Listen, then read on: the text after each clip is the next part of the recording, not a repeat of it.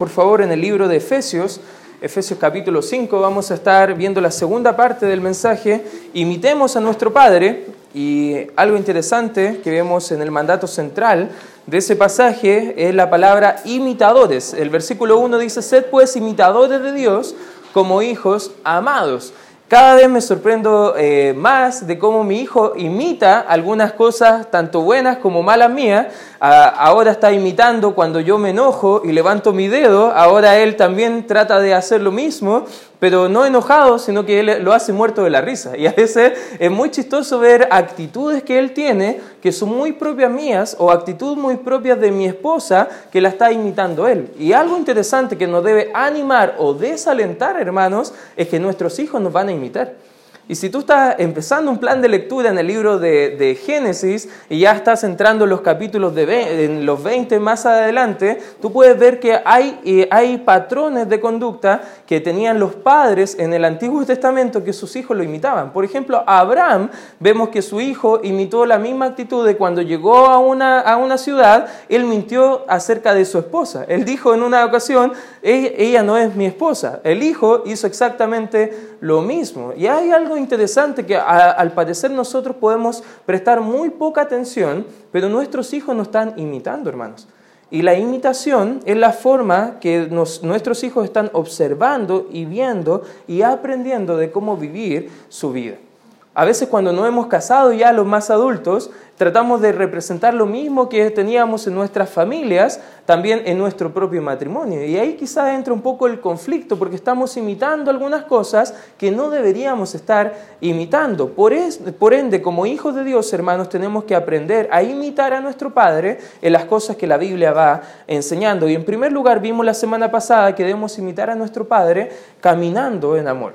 Hablamos de qué es el amor que Dios tiene para nosotros y cómo debemos amar a otros como Cristo nos amó a nosotros. Cristo nos ama como su Hijo amado. Él tiene complacencia de nosotros. Él nos ama a pesar de nuestras eh, conductas pecaminosas. Él nos ama con un amor ágape, un amor incondicional, un amor que no se determina por nuestro actuar. Vimos también en segundo lugar la semana pasada que también como hijos de Dios debemos caminar con Dios como hijos de luz. Vimos que somos santos, por ende debemos ser apartados del pecado. Estuvimos viendo la semana pasada, en el versículo número 3 dice la escritura, pero fornicación y toda inmundicia o avaricia, ni aun se nombre entre vosotros como conviene a santos, ni, la, ni palabras deshonestas, ni necedades, ni truanerías que no convienen, sino antes bien acciones de gracia. Hemos visto tres pecados que vienen identificándose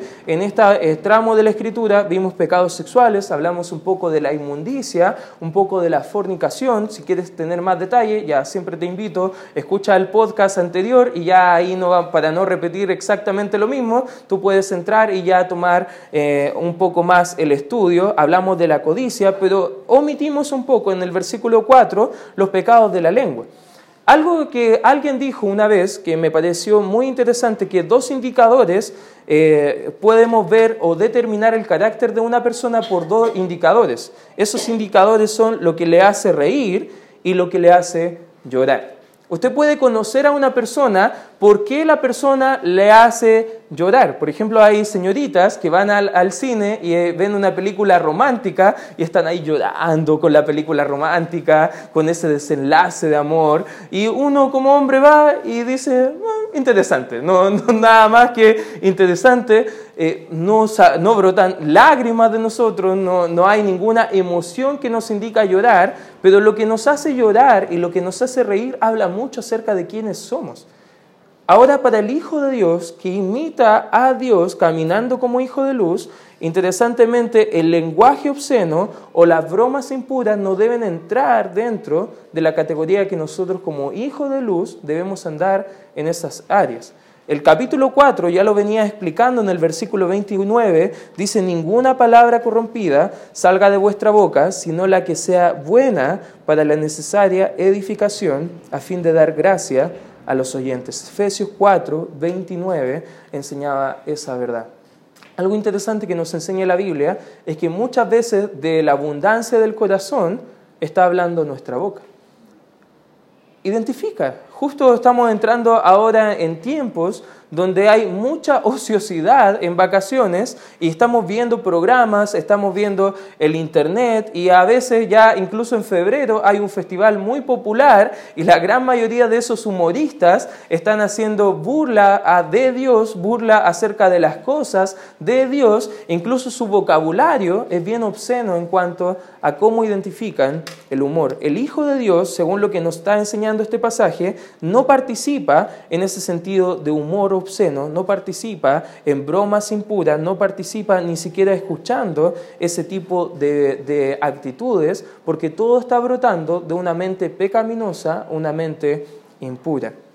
Versículo 5 enseña por qué. Porque sabéis esto, hermanos, que ningún fornicario o inmundo o avaro que es idólatra tiene herencia en el reino de Cristo y de Dios algo interesante que nos enseña cómo andamos como hijos de luz y nos identifica que ahora nosotros somos parte ahora del reino. No solamente somos santos, pero ahora somos santos que tenemos un nuevo lugar, un nuevo hogar, una nueva naturaleza que es ser miembros del reino de Dios. En Juan 3:3 nos enseña que cuando nacemos de nuevo tenemos entrada en el reino de los cielos. Cualquier persona que no ha nacido de nuevo, en otras palabras, que no es salva, no participa en el reino de Dios, no tiene entrada en el reino de los cielos. Los que no han nacido de nuevo no pertenecen a este reino. En el libro de Gálatas, por favor guarda tu espacio ahí, acompáñame brevemente a Gálatas 5, 21, dice la escritura, envidias,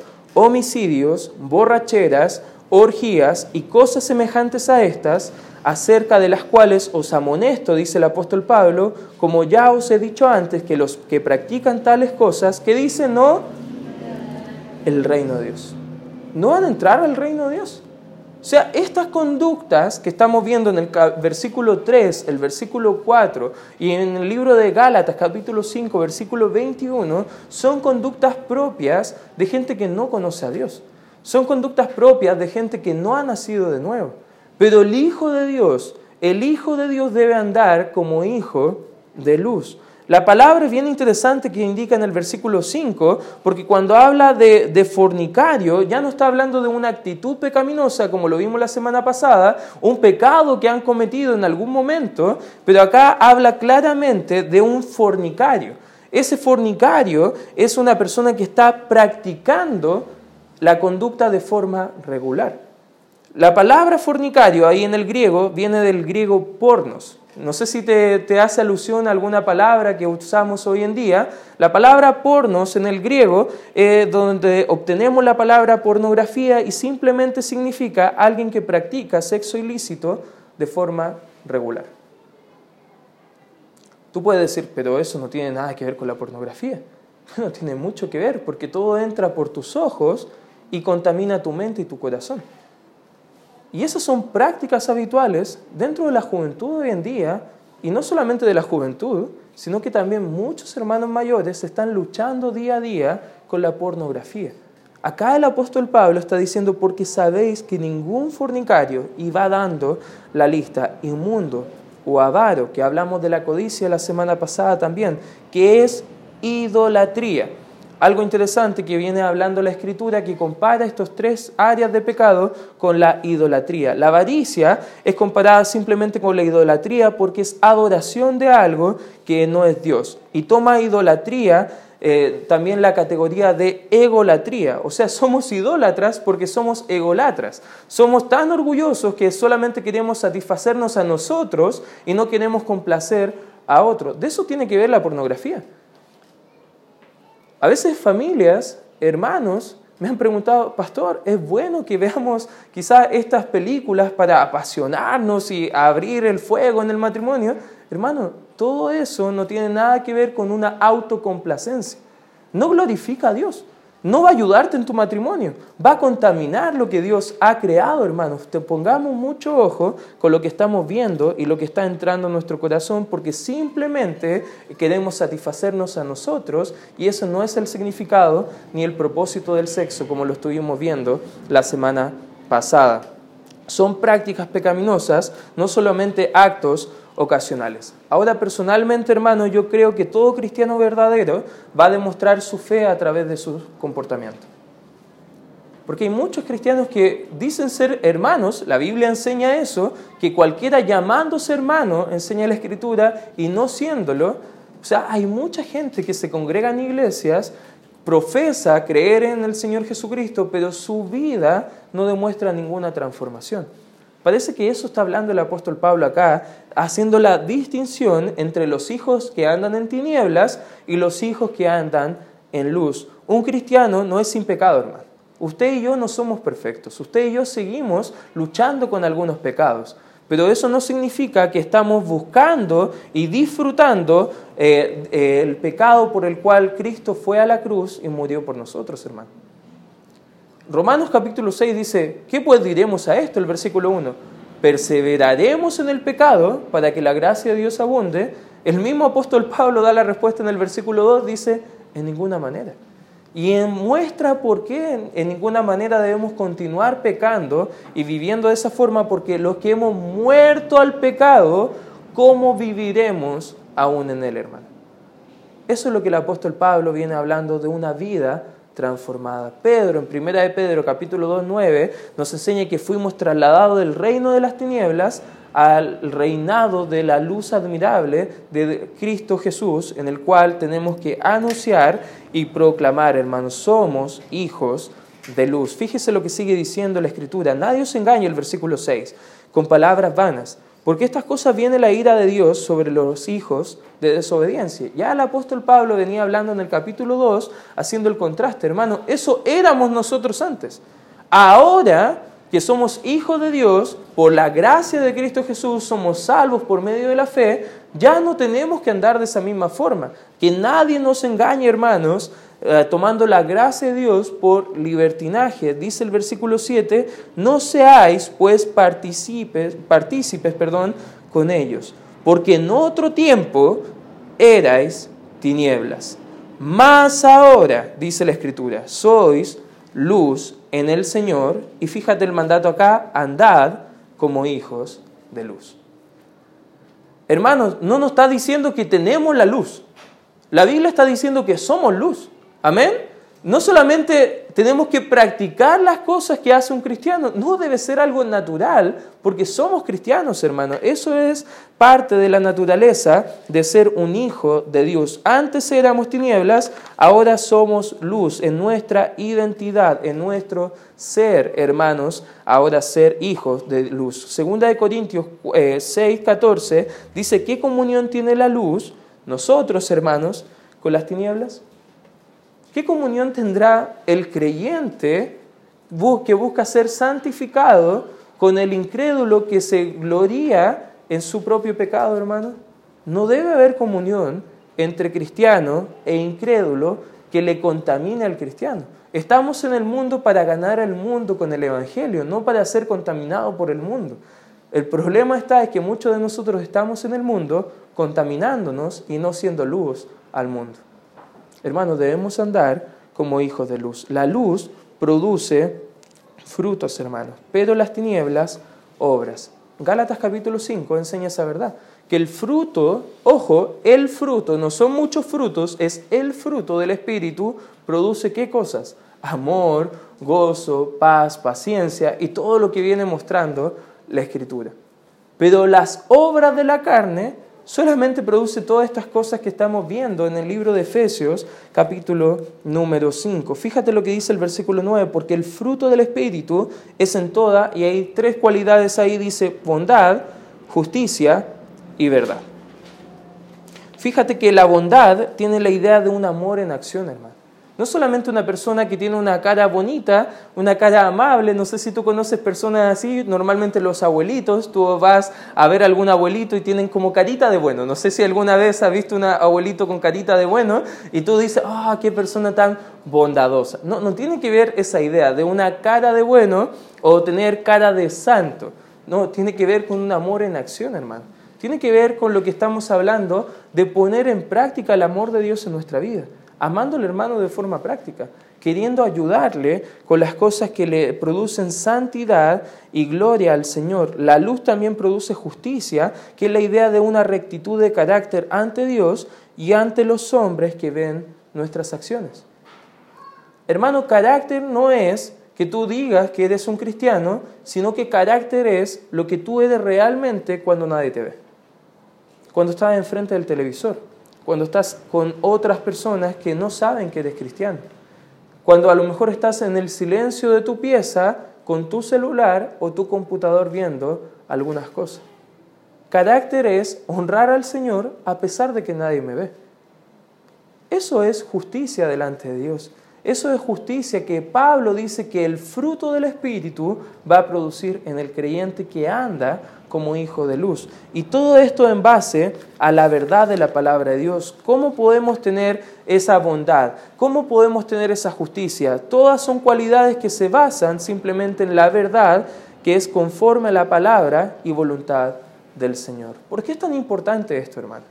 ¿Por qué es tan importante que tú y yo vivamos vidas rectas, vidas justas delante de los incrédulos? En Mateo 5, acompáñame por favor, Mateo 5, versículo 16, fíjate lo que dice Mateo 5, versículo 16, dice la escritura, dejen que su luz brille ante los hombres para que vean, ¿qué dice la escritura? Sus, a ver, ayúdenme, para que vean sus buenas obras y glorifiquen a su Padre que está en los cielos.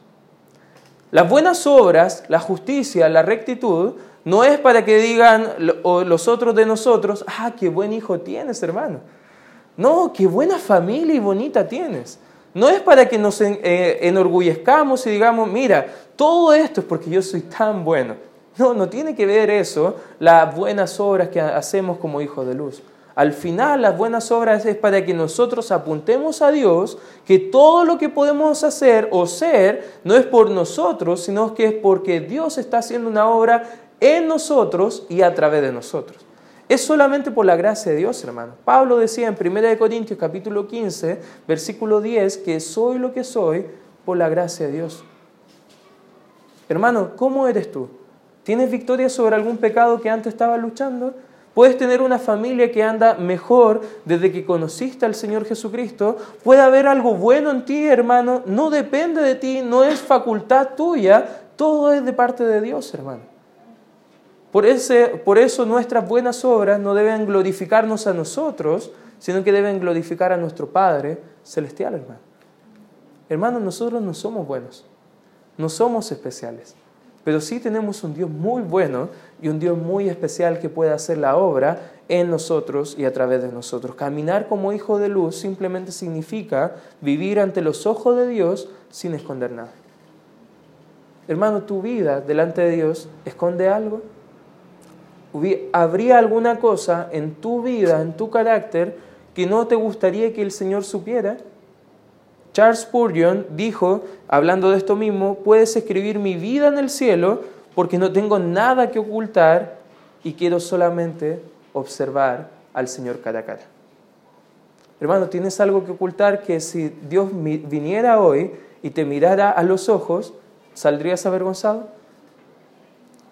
Si andamos de esa forma, quizás hay algo que tenemos que cambiar y tenemos que comenzar a andar como hijos de luz. Amén, hermanos. Esto es algo que nos debe animar, debe ser algo que nos debe incomodar, porque la luz, hermano, revela a Dios, la luz produce los frutos y la luz expone lo que está mal dentro de nosotros. La luz del Evangelio revela la verdad y expone el verdadero carácter de las cosas. Warren Wiersbe dijo lo siguiente, el creyente no tiene ningún negocio en la oscuridad.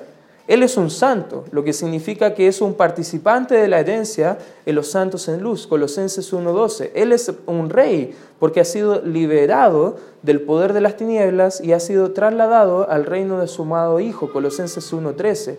Él es luz en el Señor, Efesios 5.8. Hermano, todo eso somos ahora en Cristo. Amén. Somos santos, somos hijos de, de, Dios que tenemos una herencia en los cielos y debemos andar como hijos de luz. Pero no solamente se trata de eso, hermano. Fíjate lo que sigue diciendo la Escritura, comprobando lo que es agradable al Señor, dice el versículo 10. Hermano, cuando andas como hijo de luz, tú puedes comprobar cuál es la buena voluntad de Dios, agradable y perfecta, como dice en Romanos capítulo 12. Y no partícipe, dice el 11, en las obras infructuosas de las tinieblas, sino más bien reprendédelas. Porque vergonzoso, dice el apóstol Pablo, es aún hablar de lo que ellos hacen en secreto. Hermano, ¿cómo está el mundo? A veces hablando con las damas mayores, dice, uh, cada vez el tiempo está cada vez más malo. Cada vez en las noticias salen cosas más horrendas. Y nos horrorizamos con las cosas que aparecen en las noticias porque vemos que el mundo cada vez está más perverso, alejado de Dios, alejado del temor de Dios en sus corazones. Pero déjame decirte que la Escritura dice que todo eso es vergonzoso si quiere hablar de ello. Pero qué triste, hermano, que hay muchos cristianos que participan en esas cosas. Y hay muchos hermanos cometiendo esas cosas en lo oculto. Más todas las cosas, dice el 13, cuando son puestas en evidencia por la luz, son hechas manifiestas porque la luz es lo que manifiesta todo. Por lo cual dice, despiértate tú que duermes y levántate de los muertos y te alumbrará Cristo. Interesante. ¿Quién es el que nos alumbra nuestra vida? ¿Quién es el que provoca un cambio en nuestra vida? Es Cristo y solamente Cristo. Pero no solamente el cristiano camina en amor, principio número uno. No solamente camina o anda como hijo de luz, pero en tercer lugar, y aquí estamos ya casi concluyendo el mensaje de esta tarde, camina en toda sabiduría. Camina en la sabiduría de Dios. Fíjate lo que dice el versículo número 15. Mirad pues con diligencia cómo andéis. Otra vez la palabra que vemos en, en este capítulo. No como necios, sino que, como dice la Escritura, como sabios. Hermano, si tomamos los pasajes anteriores, lo contrastamos en nuestra vida, podemos ver qué tan sabios somos. Si andamos como los hijos de tinieblas, somos necios. Si andamos como hijos de luz, estamos andando en la sabiduría del Señor. Podemos ver que toda esta idea de mirar, el versículo 15 dice la primera palabra, mirad, que viene del griego de poner atención, mirar alrededor atentamente, con precisión, con exactitud, esa idea de no, no hacerlo a la ligera, sino que poner la mirada detenidamente para observar todo lo que está ocurriendo, esa idea es lo que debe hacer el Hijo de Dios. Mirar a su alrededor eh, atentamente y no descuidar nada de su vida porque puede caer en algún pecado o en alguna práctica pecaminosa en su vida. Lo contrario sería caminar simplemente descuidadamente y sin la debida orientación y prevención en su alrededor. Recuerdo un hermano en la anterior iglesia donde estaba sirviendo, él era prevencionista de riesgo, de riesgo y cada vez que hacíamos alguna obra de teatro o hacíamos algo en la iglesia, siempre lo estaba viendo en el piso, oh, ya, esto puede ser algo de peligro, oh, esa luz, no, si no la aseguramos bien se le puede caer en la cabeza a alguien. Y él siempre estaba mirando atentamente todo alrededor. Si le invitáramos acá a Libertad viendo algunos cables acá adelante, él se horrorizaría y diría, ¿qué está pasando? Ah, alguien puede accidentarse, alguien puede a lo mejor morir. E incluso decía eso, que era muy, muy atento atento en buscar la seguridad de todos. Esa es la idea del pasaje, hermano. Esa es la idea de mirar atentamente algún peligro.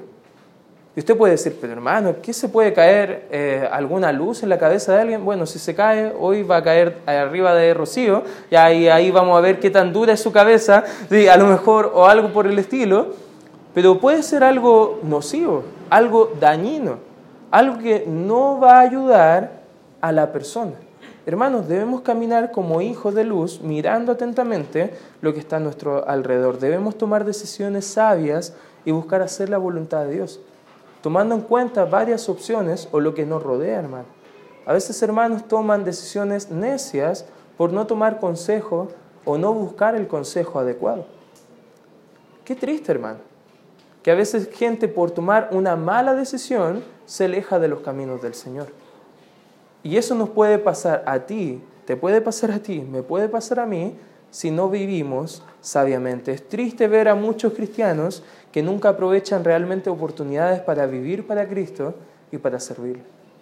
Y viven toda su vida yendo a una iglesia, pero nunca se involucran mayormente. Qué triste, hermano. Hay varias razones por las que debemos ser cuidadosos en nuestro caminar. Fíjate lo que dice el versículo 15, dice, mirad pues con diligencia cómo andéis, no como necios, sino como, ¿qué dice? Sabios. Una de las razones es porque es una marca de sabiduría en el creyente. Hermano, somos como nuestro Padre Celestial y nuestro Padre es sabio. Nuestro Padre sabe por qué hace las cosas. Él tiene propósitos y planes para cada uno de sus hijos. A veces nosotros no hacemos las cosas considerando los propósitos que Dios tiene para nosotros. Como iglesia, hermano, tenemos que vivir una iglesia o ser una iglesia con propósito. Los propósitos dados por la palabra de Dios no es lo que usted quiere, sino lo que Dios le glorifica, hermano. No lo que yo quiero, sino que lo que a Dios le trae gloria y honra. ¿Cuántos cristianos planean sus días para que aprovechen sus oportunidades sabiamente para vivir al Señor? ¿Cuántos cristianos aprovechan bien su tiempo para honrar al Señor? Hermano, es cierto que una vida planificada puede lidiar mejor con los eventos inesperados. ¿Usted conoce a las personas que planifican bien su viaje? De hecho, hay una aplicación hasta para el Transantiago que te, ayuda a planificar tu viaje. ¿Por qué? Porque una vida desorganizada es una vida que va rumbo al caos y a la destrucción. Pero una vida ordenada es una vida planificada para ser usada para la gloria de Dios. Y si no estamos poniendo atención en nuestra vida, prontamente la vamos a desperdiciar. Fíjate el, el 16 dice, aprovechando bien el tiempo, porque los días son malos. La vida es corta, hermano. ¿Lo entiende? Amén. Tenemos una sola vida y muy pocos años para hacer algo para el Señor. La palabra aprovechando conlleva la idea de aprovechar una oportunidad. En el latín oportunidad significa hacia el puerto, que sugiere la idea de un barco que aprovecha el viento y la marea para llegar a salvo interesante, estoy viendo algunas series que ven de la época del, del, medioevo, por ahí, donde iban en los barcos y a veces no sabían para dónde iban y iban viendo los vientos para poder aprovecharse y llegar a algún puerto y habían algunas herramientas como el astrolabio y otras herramientas en la época que les ayudaban a saber dónde dirigirse. La idea de aprovechar bien el, el tiempo o aprovechar tiene esa idea de aprovechar la oportunidad, el viento que viene que me puede guiar hacia un destino. Hermano, ¿está aprovechando las oportunidades para glorificar al Señor, que es nuestro destino? ¿Está aprovechando su vida, su familia, sus recursos para glorificar a Dios? La gravedad de la vida, hermano, es tan fuerte que por lo mismo tenemos que Em, aprovechar al máximo nuestras oportunidades, porque la vida, hermano, es corta y solamente tenemos una vida para poder ser vivida. Los días son malos, hermano. Pablo, ya en el capítulo 6 de esta misma carta, viene a explicar que va a llegar un día malo donde Satanás se va a ensañar con nosotros. Y tenemos que estar preparados. Tenemos que estar dispuestos a pelear la batalla de la fe y poder vencerla. En el tiempo de Pablo, eh, esto significaba la persecución romana que estaba en camino. Pedro explica un poquito eso acerca de, esta, de estos tiempos malos que venían a la iglesia. Casi cada persona de la iglesia primitiva murió por persecución. Usted y yo la tenemos fácil hoy en día. No estamos perseguidos por el gobierno. No estamos perseguidos a lo mejor por la policía. Usted y yo podemos tener libertad de vivir nuestra vida cristiana glorificando al Señor. Por eso es tan urgente que vivamos sabiamente y aprovechemos las oportunidades. Fíjate el 17, por tanto, dice la Escritura, no seáis insensatos, no seáis necios, hermanos, sino entendidos de cuál sea la voluntad del Señor. Dios no quiere que simplemente sepamos su voluntad, Él quiere que la entendamos y vivamos en obediencia a su voluntad. ¿Está de acuerdo conmigo, hermano? No solamente venir a escuchar la Biblia, hermano, es la actitud de escucharla para ponerla en práctica, para vivir de acuerdo a lo que enseña la palabra de Dios. Dios tiene un plan para cada una de nuestras vidas. ¿Lo sabes, hermano? ¿Tienes seguridad de cuál es el plan de Dios para tu vida, tu familia, tus hijos? Eso nosotros tenemos que aprovechar bien el tiempo. Los días son malos, y debemos saber bien, para aprovechar bien el tiempo, la voluntad del Señor. La voluntad del Señor es que más personas le conozcan, hermanos. Amén. La voluntad del Señor es que tú vivas en integridad de vida. La voluntad del Señor la podemos ver claramente en su palabra. Dios tiene un plan para cada uno de nosotros. Si Dios me salvó, Él tiene un propósito para mi vida y yo debería descubrir ese propósito y vivir para cumplirlo. Eso lo dijo un pastor una vez. Qué lindo, hermano. Qué lindo que Dios tiene un propósito para nuestras vidas. Nuestras vidas no son sin propósito.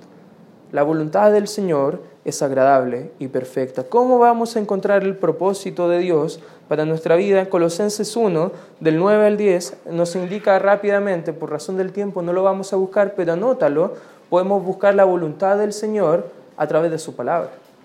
En el versículo, capítulo 3, versículo 15 de Colosenses, vemos que también podemos encontrar la voluntad de Dios en su espíritu en nuestros corazones. Y Romanos 8, 28 y 29 también nos enseña que las circunstancias son como Dios va a revelar su propósito en nuestras vidas, hermanos.